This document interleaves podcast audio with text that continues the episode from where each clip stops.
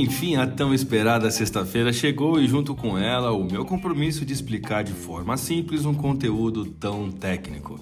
Eu sou Guaciro Filho, consultor econômico da Advance de Corretora e monitorei o fluxo do dólar nos Estados Unidos e Brasil, além do mercado acionário e curva de juros.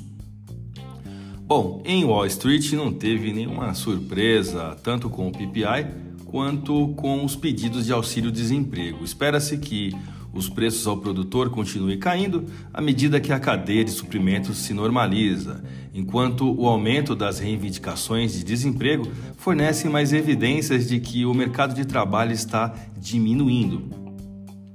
O dinheiro ontem ficou mais barato e eu te provo isso apenas com uma leitura de alguns ativos. No exterior, a taxa de juros nos títulos de 5 a 30 anos recuaram com a contrapartida de aumento nas expectativas que o Fed corte suas taxas de juros por lá, trazendo dessa maneira um apetite ao risco.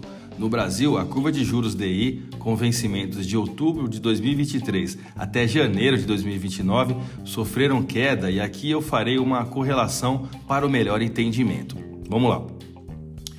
As curvas de juros se fechando no Brasil, com os DIs negativando, fazem o índice acionário doméstico subir, porque o custo do dinheiro se reduz, atraindo o investidor estrangeiro que estava procurando uma praça financeira que não fosse a norte-americana para aportar seu capital e, dessa forma, reduzindo a taxa do dólar frente ao real brasileiro, reflexo de uma maior oferta da moeda estrangeira.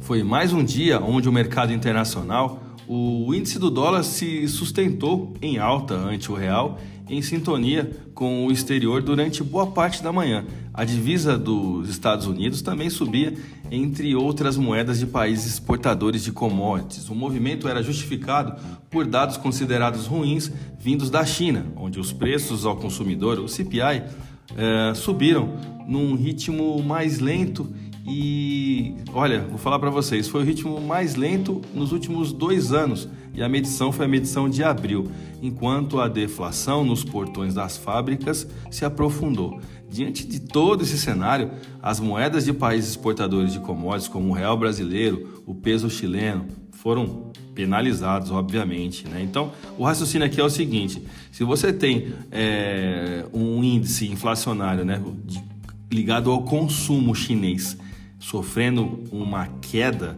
obviamente indica que a China está comprando menos. E aí quem exporta para a economia chinesa acaba sofrendo também. Então, foi essa mais ou menos a leitura que fez o mercado se reverter no exterior, no tocante ao mercado cambial. À tarde, porém, a moeda norte-americana virou para o território negativo no Brasil e, em meio a um movimento de buscas por ações da Bolsa de Valores e com os investidores enxergando o país como um bom destino para seus recursos, considerando a taxa de juros interna em relação ao exterior atrativa, acabou revertendo aí e o capital estrangeiro ingressou no Brasil. Dessa forma, o real se descolou do exterior durante a tarde em meio às buscas por ações na bolsa, conforme explicamos, e também devido à pressão vendedora de moeda no mercado futuro de dólar, o mais líquido e no limite, o que conduz às cotações no mercado à vista brasileiro. Novamente, o diferencial de juros no Brasil em relação aos Estados Unidos foi um dos motivos citados nas mesas de operação de câmbio para que a moeda norte-americana se mantenha em patamares mais baixos no período recente. Pouco acima ou abaixo ali dos R$ tem sido um ponto de equilíbrio nesse curto prazo. Pela manhã de ontem, o Banco Central brasileiro vendeu todos os 16 mil contratos de swap cambial tradicional ofertados na rolagem dos vencimentos de junho. Bom, expliquei bastante coisa sobre fundamentos macroeconômicos, juros e tudo mais. Agora vamos aos gráficos. Eu vou começar pelo dólar. Completamos três dias de queda no dólar perante o real, totalizando desvalorização de 1,56% no período e distante apenas de 0,54% para ingressar no canal de baixa de curto prazo. Na sessão de ontem, quando se valorizava na parte da manhã, o dólar chegou a tocar na média móvel de curto prazo, que é ali na taxa de 4,9840, mas perdeu força compradora e sofreu reversão, configurando um pullback no candle intraday.